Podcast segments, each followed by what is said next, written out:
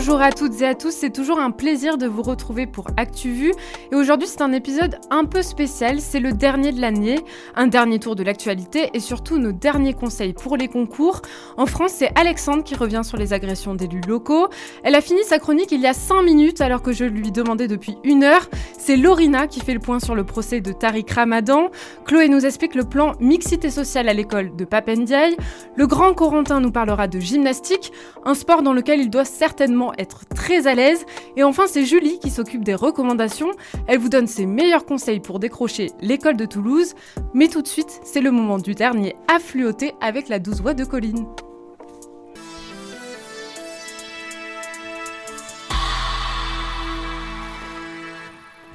Des révélations embarrassantes pour l'armée française, Libération, Le Monde, RFI et TV5 Monde ont dévoilé une enquête sur les circonstances d'enlèvement d'Olivier Dubois. Le journaliste a été enlevé au Mali le 8 avril 2021 et il y a encore des zones d'ombre. Selon cette enquête, l'opération Barkhane était au courant des risques et n'a pas protégé Olivier Dubois.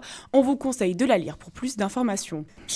Nicolas Sarkozy condamné à un an de prison ferme. La Cour d'appel de Paris a annoncé son jugement dans l'affaire des écoutes. La décision vient valider celle prise il y a deux ans en première instance. Il avait alors écopé de trois ans de prison, dont un an ferme pour corruption et trafic d'influence. Le taux de chômage reste stable au premier trimestre, cela représente 7,1% de la population active selon l'INSEE. Au total, 2,2 millions de Français sont au chômage, soit 7 000 de moins par rapport au trimestre précédent. 16% des Français ne mangent pas à leur faim. Une étude parue cette semaine alarme sur l'explosion de la précarité alimentaire, un chiffre qui a doublé depuis 2016. Ce n'est pas la seule information inquiétante du rapport mené par Credoc. La précarité touche de plein fouet jeunes et chômeurs, mais aussi les actifs à hauteur de 15%. Un lourd bilan humain après le passage du cyclone Moka. Depuis dimanche dernier, le nombre de victimes ne cesse d'augmenter en Birmanie.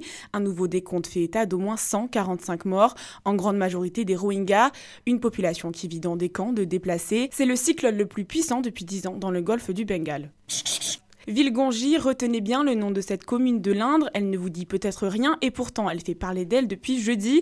10 000 personnes se sont rassemblées pour un technival, l'événement avait été interdit par la préfecture et c'est pas moins de 200 gendarmes qui ont été déployés autour du lieu. En plus des forces de l'ordre, le SAMU et les pompiers sont présents pendant toute la durée du festival. Le plus grand vainqueur de Roland Garros déclare forfait. Raphaël Nadal ne participera pas au tournoi de tennis français. En cause, une blessure au psoas, un muscle du bassin. L'Espagnol n'avait déjà pas concouru aux quatre dernières compétitions sur terre battue. En conférence de presse, il a aussi déclaré que la saison 2024 serait sûrement la dernière de sa carrière. Debout Macron, il a récupéré tous les tocards de la politique. Moi Mais qui allait celle-là? Quelle indignité les agressions verbales ou physiques contre les élus locaux augmentent, plus 32% entre 2021 et 2022. Et dans la semaine Alexandre, c'est l'agression du petit-neveu de Brigitte Macron qui a agité la classe politique. Oui, lundi soir, le chef de l'État vient de terminer son interview aux 20h de TF1. Une casserolade s'organise à Amiens, ville d'origine d'Emmanuel Macron. Et il est 22h quand un groupe d'une dizaine de personnes agresse un homme de 29 ans. Il s'agit de Jean-Baptiste Trogneux, petit-neveu de Brigitte Macron, depuis l'Islande, Emmanuel Macron condamne fermement cette agression. En tant qu'oncle, je considère ces actions comme absolument inacceptables et en tant que président de la République, inqualifiables. Ces actions dont il parle, ce sont les agressions qui se multiplient envers les élus, mais cette fois, c'est la famille du président qui est touchée. Oui, parce que cette agression est loin d'être un cas isolé. Oui, au total, depuis 2020, plus de 1300 maires ont démissionné. Et hier encore, une trentaine d'affiches représentant Emmanuel Macron grimé en Adolf Hitler ont été placardées à Avignon, dans le Vaucluse. Les affiches ont été retirées dans la journée, et il y a une semaine, c'était le maire de Saint-Brévin-les-Pins, Yannick Morez, qui remettait sa lettre de démission après l'incendie de sa maison. Il a été reçu par la Première ministre ce mercredi. Et certains élus trouvent que l'État n'en fait pas assez face à cette augmentation des violences. Oui, David Linard, maire de Cannes et président de l'Association des maires de France, estime que l'État est devenu impuissant face à ces violences. Pourtant, ce n'est pas faute d'essayer. Un centre d'analyse et de lutte contre les atteintes aux élus va être créé, un levier pour le gouvernement pour contrer les critiques de passivité. Le gouvernement souhaite réindustrialiser la France, mais pas n'importe comment. C'est l'objectif du projet de loi sur l'industrie verte présenté mardi par le ministre de l'économie Bruno Le Maire. Plusieurs mesures ont été détaillées devant la presse. Le gouvernement souhaite notamment réduire les délais d'autorisation pour installer une usine en France ou encore créer un crédit d'impôt industrie verte. Le texte doit arriver au Sénat le 19 juin avant d'être étudié à l'Assemblée nationale à partir du 17 juillet. Un ancien résistant lève le voile sur une exécution pendant la Seconde Guerre mondiale. Et on peut dire que c'était un secret qui était bien gardé. Près de 80 ans après les faits, Edmond Réveil, ancien résistant, s'est livré cette semaine sur l'exécution de 47 soldats de la Wehrmacht et d'une femme française, un massacre perpétré le 12 juin 1944 à Meymac en Corrèze. Un silence brisé pour une seule raison, Edmond Réveil souhaite que les descendants de ces Allemands soient au courant. Des recherches doivent débuter pour localiser les corps et les exhumer. God save the king. Sono una donna, sono una madre, sono italiana. I have a dream. Be you. Be, be proud of you. L'islamologue suisse Tariq Ramadan, accusé de viol et contraintes sexuelles, son procès à Genève a duré trois jours. C'était jusqu'ici une figure respectée en Europe, Lorina. Oui, Tariq Ramadan est un islamologue reconnu en Europe. Il est le petit-fils de Hassan El-Banna, l'un des fondateurs des frères musulmans. Il est reconnu pour avoir enseigné l'islamologie dans un grand nombre d'universités, mais aussi pour avoir écrit plusieurs ouvrages sur le thème de l'islam et de l'intégration. Tariq Ramadan reste tout de même une figure controversée, adepte du double discours selon ses détracteurs modéré dans les médias et fondamentaliste pour son public. Et controversé surtout à cause de plusieurs accusations d'agression sexuelle et de viol. C'est justement pour ces faits qu'il comparait devant la justice suisse. Oui, dans l'affaire qui nous intéresse, Tariq Ramadan est accusé d'avoir violé une femme dans un hôtel à Genève en 2008, des accusations que ce dernier conteste. La plaignante affirme qu'il a obligé à avoir des rapports sexuels avec violence. La victime, attirée par l'aura de Tariq Ramadan, aurait accepté de le rencontrer dans un hôtel afin notamment d'échanger sur l'islam. Ce dernier en aurait profité pour abuser d'elle. Le procureur de Genève a requis trois ans de prison, dont 18 mois ferme à l'encontre de Tariq Ramadan. Pour lui, aucun doute suffisant ne vient renverser la version constante, crédible et cohérente de la victime. Et Tariq Ramadan est aussi accusé de faits similaires en France. Il est soupçonné de viol commis entre 2009 et 2016 sur quatre femmes. En juillet, le parquet de Paris a requis son renvoi devant les assises. La décision revient désormais au juge d'instruction. Après plus de neuf mois de détention provisoire en 2018, il est désormais libre mais sous contrôle judiciaire. Il ne peut quitter le territoire français sauf dans le cadre de son procès en Suisse. Le jugement du procès à Genève sera rendu le 24 mai.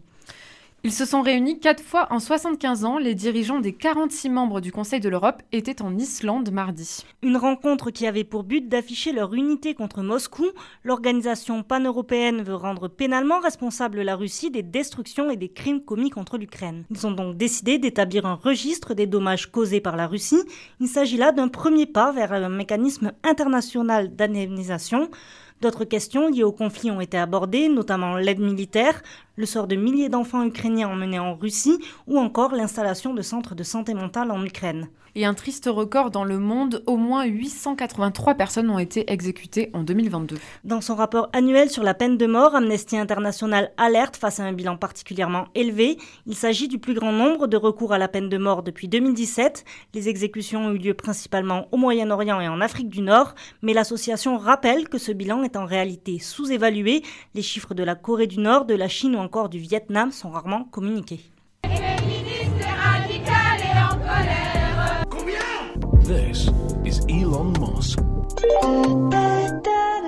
Papendiaï a annoncé son plan sur la mixité sociale des établissements scolaires privés mercredi. Depuis qu'il occupe son poste, c'était l'une de ses priorités. Chloé, malgré de nombreuses mesures, le plan déçoit. Baisser les prix de la cantine, adapter les tarifs d'inscription aux revenus des parents ou encore doubler le nombre d'élèves boursiers. Un protocole détaillé dans un document de 4 pages signé par Papendiaï et Philippe Delorme, le secrétaire général de l'enseignement catholique. 4 pages et une ligne rouge, améliorer la mixité sociale dans les écoles catholiques françaises elle qui représente 95% des établissements privés. L'objectif est né à la suite d'un constat, les élèves issus de milieux sociaux très favorisés sont surreprésentés dans le privé, quand ceux des milieux sociaux défavorisés sont minoritaires. Et Papendiaï le rappelle, ce plan est une ligne directrice. Les écoles privées ne se verront pas imposer de quotas, sauf pour deux objectifs précis. Philippe Delorme s'est engagé, dans 5 ans, les établissements catholiques devront doubler le nombre d'établissements qui adaptent leurs tarifs aux revenus des parents et augmenter de 50% le nombre d'élèves boursiers, mais, mais, mais pas dans toutes les écoles privées, seulement dans celles où les parents touchent des aides équivalentes si leur enfant est inscrit dans le public. Du côté de l'opposition, on souligne le manque d'ambition du plan du ministre. Pierre Ouzoulias, sénateur communiste des Hauts-de-Seine, avait proposé une loi sur le financement de l'enseignement privé. Il juge que le dossier a échappé au ministre de l'Éducation et pour cause, il n'y a aucune obligation pour les écoles privées de respecter ses engagements. Bientôt moins d'impôts pour les classes moyennes. Emmanuel Macron a annoncé 2 milliards d'euros de baisse d'ici la fin de son quinquennat, une baisse qui servira à décharger la classe moyenne de la pression fiscale. La mesure pourrait représenter, selon les experts, entre 20 et 30 euros de pouvoir d'achat en plus chaque mois et concerner 7 à 8 millions de personnes.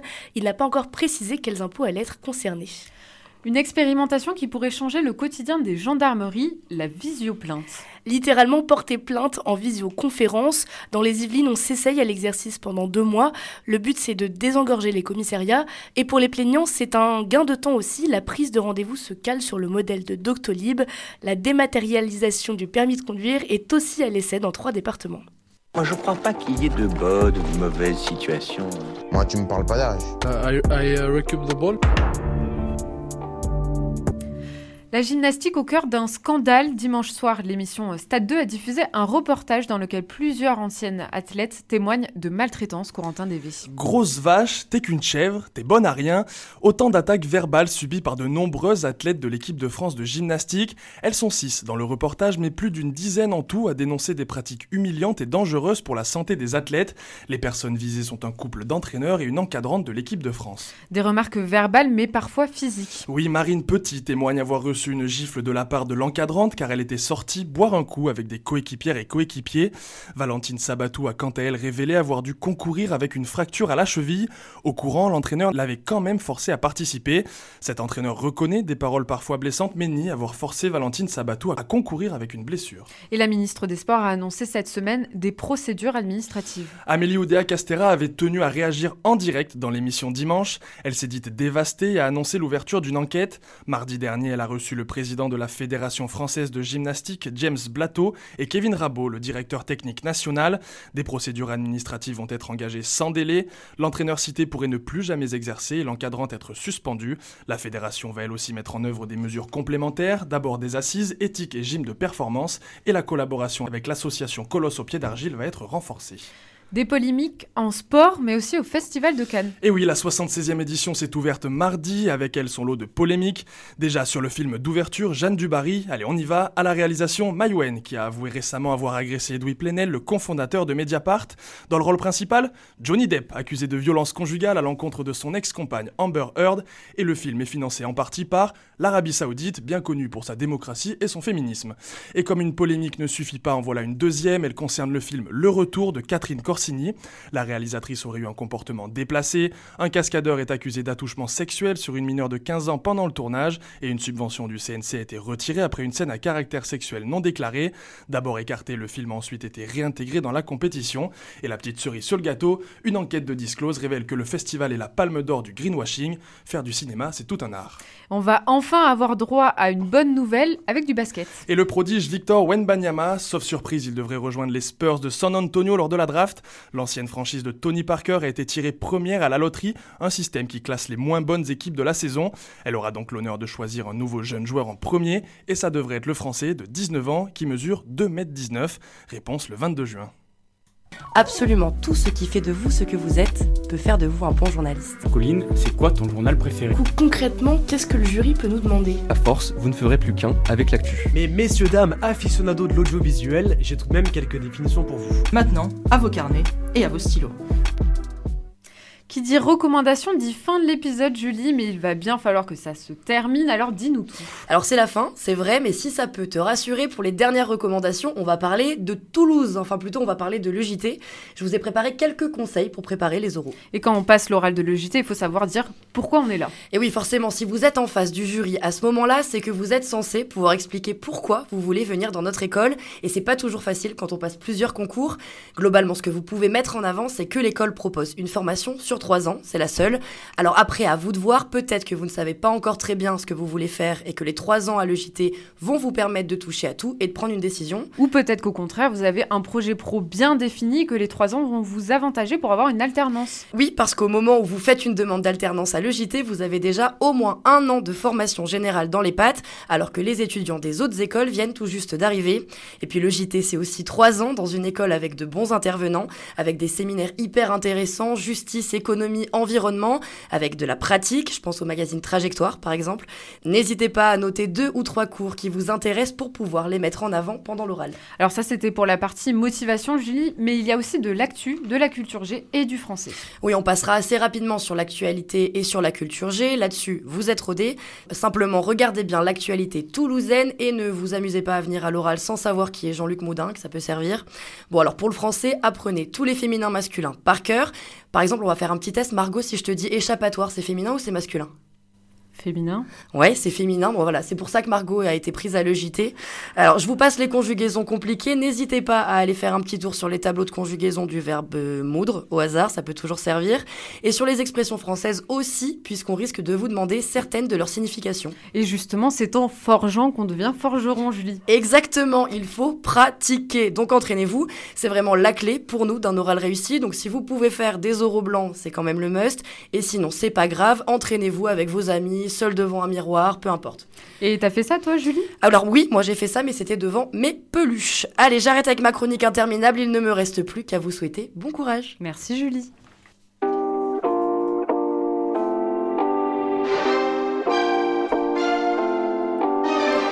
C'est déjà la fin de cet épisode. L'équipe d'ActuVu prend des vacances jusqu'en octobre, mais on vous laisse quand même une dernière surprise sur Instagram dès lundi, donc soyez vigilants. On espère que vous avez passé un bon moment en nous écoutant tout au long de cette année. En tout cas, nous, on a pris beaucoup de plaisir à vous accompagner. On vous souhaite du courage pour vos oraux qui arrivent très prochainement et on croise toutes et tous les doigts pour que vous ayez l'école dont vous rêvez.